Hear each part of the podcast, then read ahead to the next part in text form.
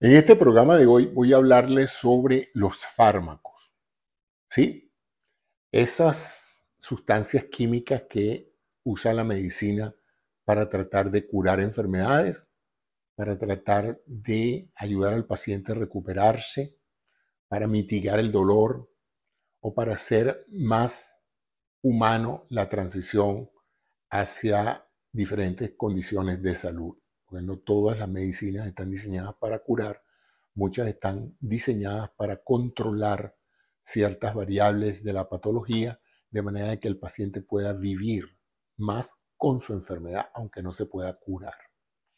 De tal manera que entonces vamos a hablar un poco de los fármacos. Los fármacos pues tienen una larguísima historia tan antigua como el ser humano, ya que sus orígenes fueron botánicos, es decir, el hombre siempre buscó en los otros elementos del mundo vegetal la posibilidad de sustancias que lo pudieran ayudar a aliviar el dolor, a curar las heridas o a sanar de ciertas enfermedades.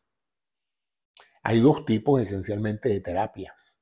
La terapia quirúrgica, que es donde el médico activamente corrige un defecto, en lo que llamamos nosotros una operación quirúrgica, y la farmacoterapia o terapia clínica en la cual el paciente trata, se trata de ayudar al paciente usando sustancias que puedan en un momento dado compensar elementos faltantes de su bioquímica, por ejemplo, los casos de terapia hormonal, donde el paciente no fabrica ya la hormona, entonces se le tiene que dar, en el caso de ejemplo clásico es la insulina, el paciente ya no produce insulina, pues hay que darle la insulina para mantenerlo con vida. Y hay terapias correctivas eh, que tratan de reducir el fenómeno inflamatorio, por ejemplo, es otro tipo de fármaco. Eh, está, por supuesto, el inmenso campo de la antibiótico-terapia, es decir, sustancias que ayudan al sistema inmunológico a destruir bacterias que hayan infectado el cuerpo, que es un efecto colaborador tanto de los el sistema inmunitario como del antibiótico. Se llama antibiótico porque el, el, medicamento activamente destruye las bacterias, no las deja crecer o las mata. ¿verdad? Hay dos tipos de antibióticos en grupos generales, estoy tratando de simplificar las cosas. Los antibióticos que detienen el crecimiento, que se llaman bacteriostáticos, y los, bacterias, y los antibióticos que matan a las bacterias, que se llaman bactericidas como insecticidas de las bacterias. Esos son los, antibióticos bactericidas y bacteriostáticos. Entonces tenemos esa inmensa cantidad de fármacos que se le dan a las personas que están infectadas. En el caso de que estén infectadas por virus, los antibióticos no ayudan mucho. Entonces en esos casos se usan agentes antivirales, que la mayoría funcionan eh, de la misma manera, o matando el virus, que son los menos comunes, o son, eh, evitan la replicación viral y por lo tanto ayudan a mitigar el grado de crecimiento de partículas virales y de esa manera pues eliminar la enfermedad, enfermedad de tipo viral. Entonces, hoy vamos a hablar un poco de, yo no puedo hablarles de todos los medicamentos porque pasaría la vida aquí hablando de la farmacología. La farmacología es la ciencia que estudia la dinámica de los fármacos, la que trata de entender cuál es el elemento químico de un fármaco que realmente es activo, es decir, que es el que resuelve el problema, eh, cuál es la mejor dosis para administrarlo, porque si se administra una gran dosis se hace tóxico el medicamento, y si se da una muy baja dosis, pues el medicamento se hace ineficiente, no es suficiente, ¿no?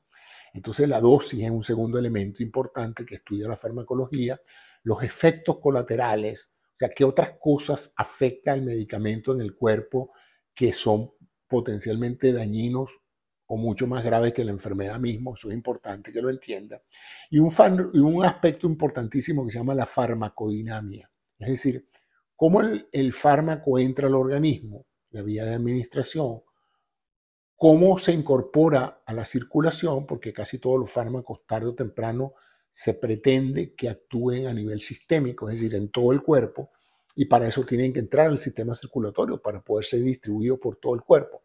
De manera tal de que la mayoría de los fármacos, pues, eventualmente pasan a nivel circulatorio, donde están un tiempo, ellos no pueden pasar mucho tiempo porque el, el organismo tiende a defenderse creando mecanismos bioquímicos para metabolizar al químico, es decir, neutralizarlo, hacer que pierda su efectividad cambiando su estructura molecular o bien sea excretándolo, es decir, botándolo del cuerpo. O lo orinas, o lo respiras, o lo sudas, o, lo evacúas, pero el cuerpo tarde o temprano se deshace del químico que le fue suministrado.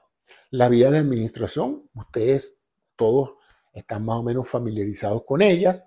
La principal y la más común en casi todos los fármacos es la vía oral. Eh, se, se, usa mucho la vía oral, primero porque no tiene mayor complicación de penetración de las barreras naturales. Es decir, cuando ustedes van a meter una inyección, siempre hay el, el riesgo de que metamos bacterias o agentes externos o de que pinchemos en el sitio que no es o que produzcamos un daño, ¿no? Y lo mismo con la parte intravenosa, que es otra forma de administrar eh, eh, medicamentos. Eso se llama la vía parenteral. Ese es el término que utilizamos en medicina. Se habla de la vía parenteral, es eso, es entrar y a través de la piel, bien sea a nivel subcutáneo, a bien sea a nivel intramuscular o a nivel directamente intravenoso y suministrar el fármaco. Esas vías se utilizan y ya voy a hablarles específicamente cuando un medicamento se prefiere la vía parenteral a la vía oral, que es la mejor para muchas cosas. Entonces, la vía oral eh, se le da a una persona en, diferentes presentaciones, en presentaciones líquidas como los jarabes, las emulsiones, las soluciones, las gotas. ¿eh? Son medicamentos que en un momento dado pueden ser diluidos en una sustancia y que los hace más fácil de integrar. Y eso pues permite de una u otra manera que el medicamento tenga un paso del sistema digestivo a la sangre en forma progresiva. No es súbita porque toma tiempo desde el momento que tú ingieres el medicamento hasta que el medicamento llegue al intestino o al estómago, donde sea su punto de absorción, y se absorba a la sangre y empiece a tener su efecto. Y luego tenemos las vías sólidas de administración oral, que incluyen las tabletas, las cápsulas, los comprimidos, eh, ahorita hay las famosas gomitas, etc. Y entonces, bueno, son, son diferentes variantes de, de, formas de entrega del medicamento, dependiendo de que la farmacodinámica del, del, agente medicamentoso determine dónde se va a, a disolver el, componente sólido, sea la tableta o sea la cápsula, eh, para entonces eh, liberar el medicamento y que el medicamento se absorba. Eso se hace en diferentes test y en función de la vía de administración, eh, la forma en que el medicamento entra a la sangre, la rapidez con la que entra a la sangre, la rapidez con la que se absorbe, se decide entonces si el medicamento se va a concentrar en una forma de tableta, de cápsula o de cualquier otro mecanismo de ingesta por la vía oral. Eh, ¿Y por qué todos los medicamentos? Cuando un medicamento no, no se justifica usarlo por la vía oral? Bueno, cuando el proceso digestivo, los jugos gástricos, los jugos intestinales van a interferir la química del medicamento o van a interferir la absorción del medicamento. Entonces, si el medicamento se va, vamos a decirlo de esa manera, a dañar por su interacción con el jugo gástrico o con los, dos otros jugos a nivel pancreático y, biliar, pues evidentemente la dosis va a ser mucho menos, e, mucho menos efectiva porque el medicamento se va a degradar por el proceso digestivo.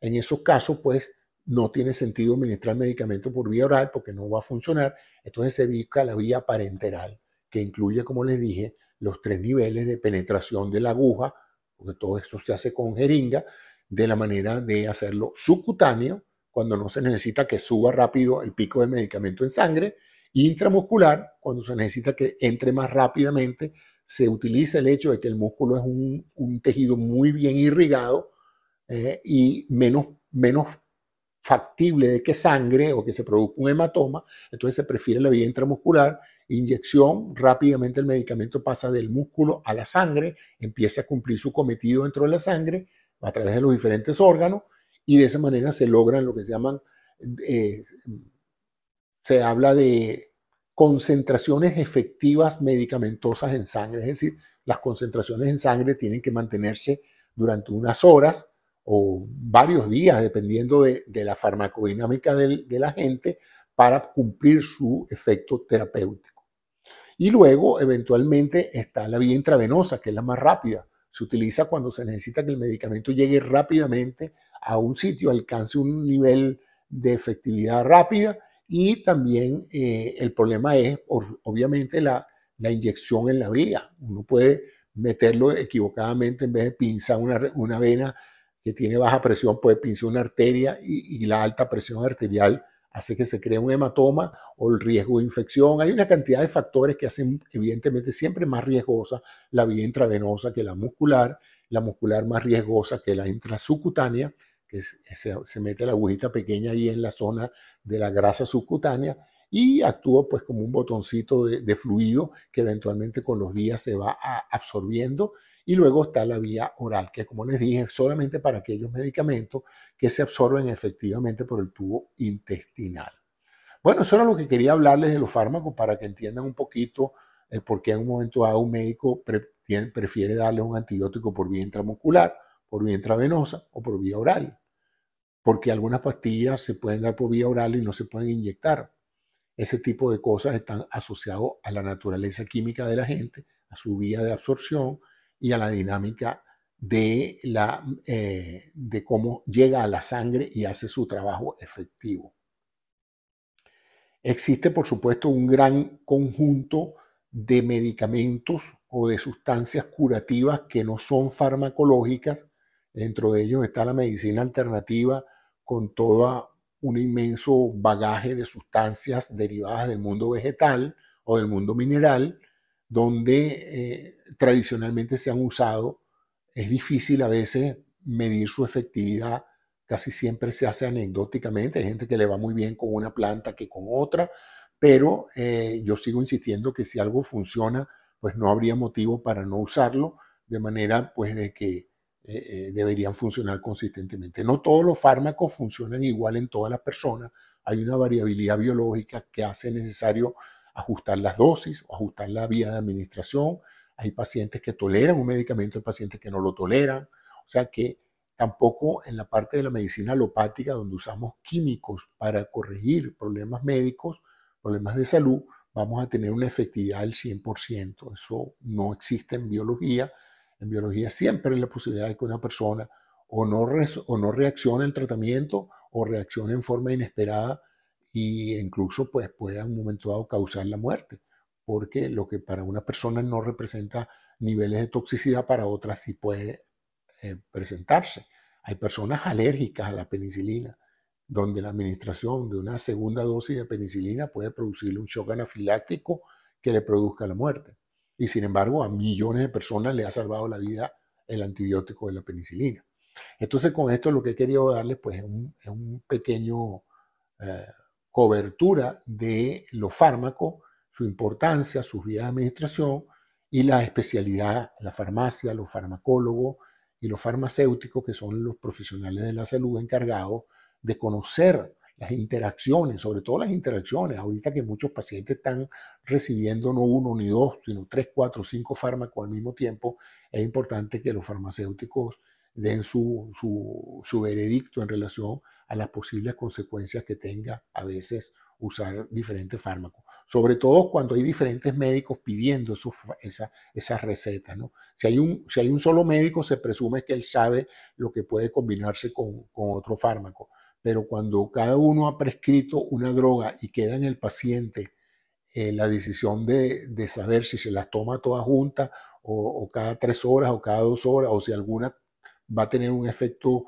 negativo en presencia de la otra, es importante entonces que el farmacéutico esté al tanto de eso y vea al ver las órdenes de entrega de los fármacos y le avise a los médicos o le avise al paciente que hay ciertas contraindicaciones en relación a lo que se le ha mandado.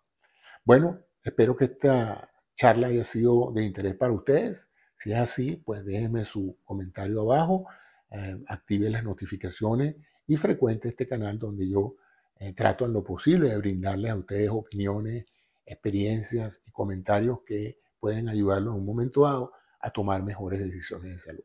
Gracias por su atención.